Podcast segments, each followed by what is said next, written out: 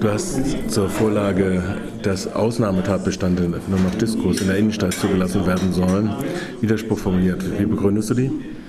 Äh, ich denke, dass die Innenstadt einfach ähm, nicht in erster Linie Wohnraum ist. Das ist auch Wohnraum, äh, aber die Innenstadt ist in erster Linie das Zentrum von Freiburg und es ist ein Lebensraum, wo sich Leute treffen können, wo es auch mal einmal laut ist und wo Diskotheken meiner Meinung nach hingehören äh, und nicht man sagen kann, eine Diskothek in der Innenstadt ist eine Ausnahme. Das ist einfach nicht so, sondern die gehört dahin. Und man kann sagen, man macht jetzt eine Ausnahme und macht vielleicht an manch einer Stelle keine Diskothek, weil eben da so und so die Verhältnisse sind und man es da nicht machen kann.